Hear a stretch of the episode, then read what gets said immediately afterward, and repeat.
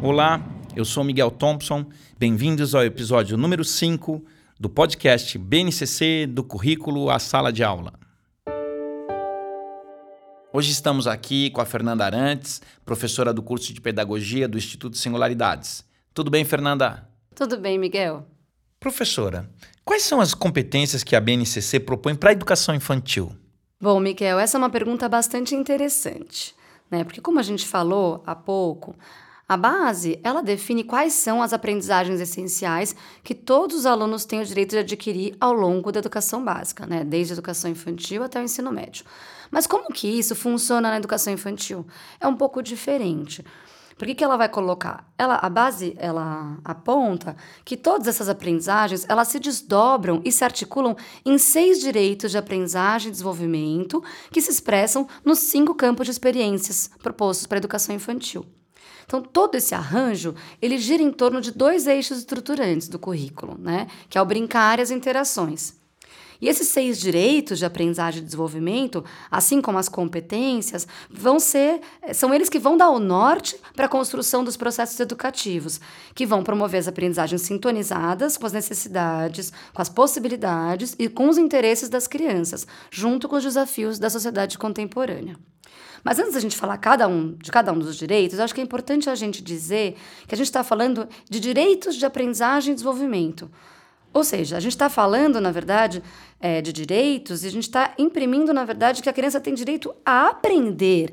Ela tem o direito de aprender a conviver. Ela tem o direito de aprender a brincar. Ela tem o direito de aprender a se expressar. Ela tem o direito de aprender a conhecer-se, de, o direito de aprender a participar e de aprender a explorar. E qual que é o significado de cada um deles na prática educativa cotidiana? Então vamos lá, né, a sua pergunta dos seus direitos de aprendizagem. O primeiro direito é o de conviver. Ou seja, que a criança tem o direito de aprender a conviver. Isso significa que ela tem o direito de conviver com outras crianças e adultos em pequenos e grandes grupos, né? Podendo usar diferentes linguagens para ampliar o seu conhecimento de si, do outro, assim também como o respeito em relação à cultura e as diferenças entre as pessoas.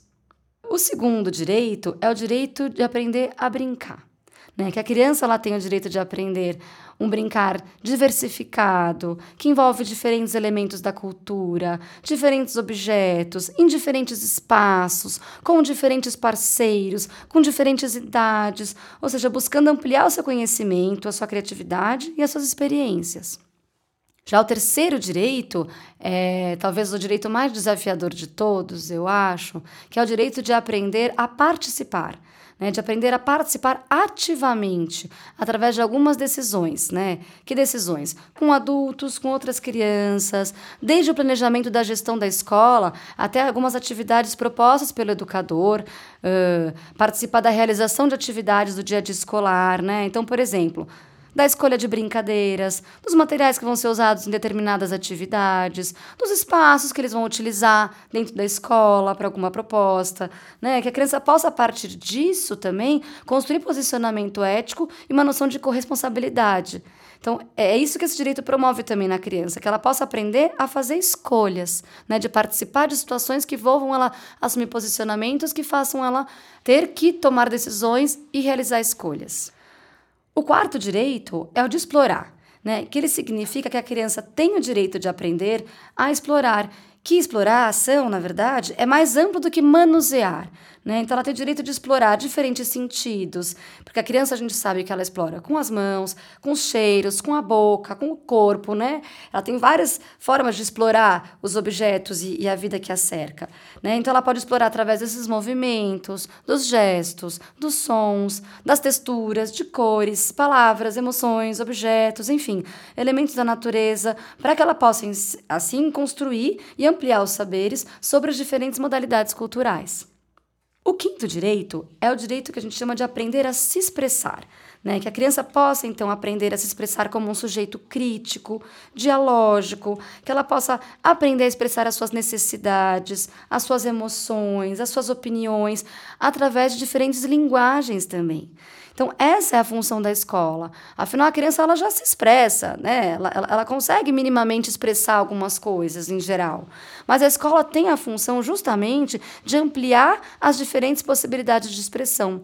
E para isso, o educador precisa ter em mente o que, o que, ele tem que oferecer para que essa ampliação possa acontecer no cotidiano escolar. O sexto e último direito, mas não menos importante, claro, é o direito de aprender a conhecer-se.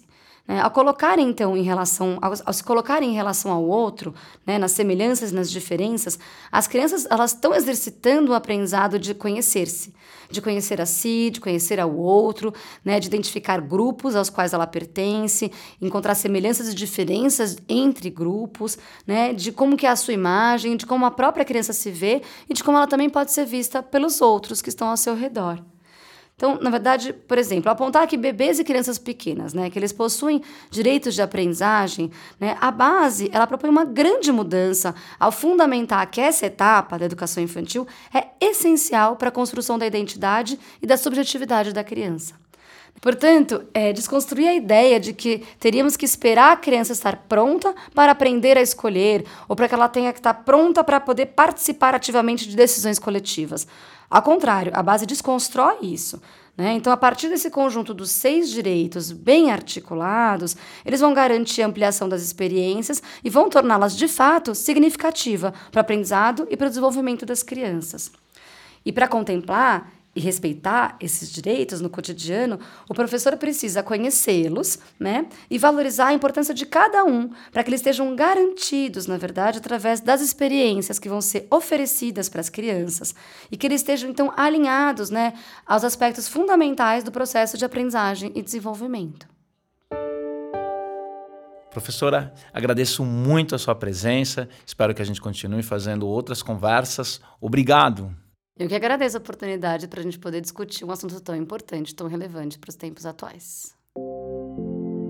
Esse podcast é parte do curso BNCC, do Currículo à Sala de Aula, um curso online oferecido pelo Instituto Singularidades.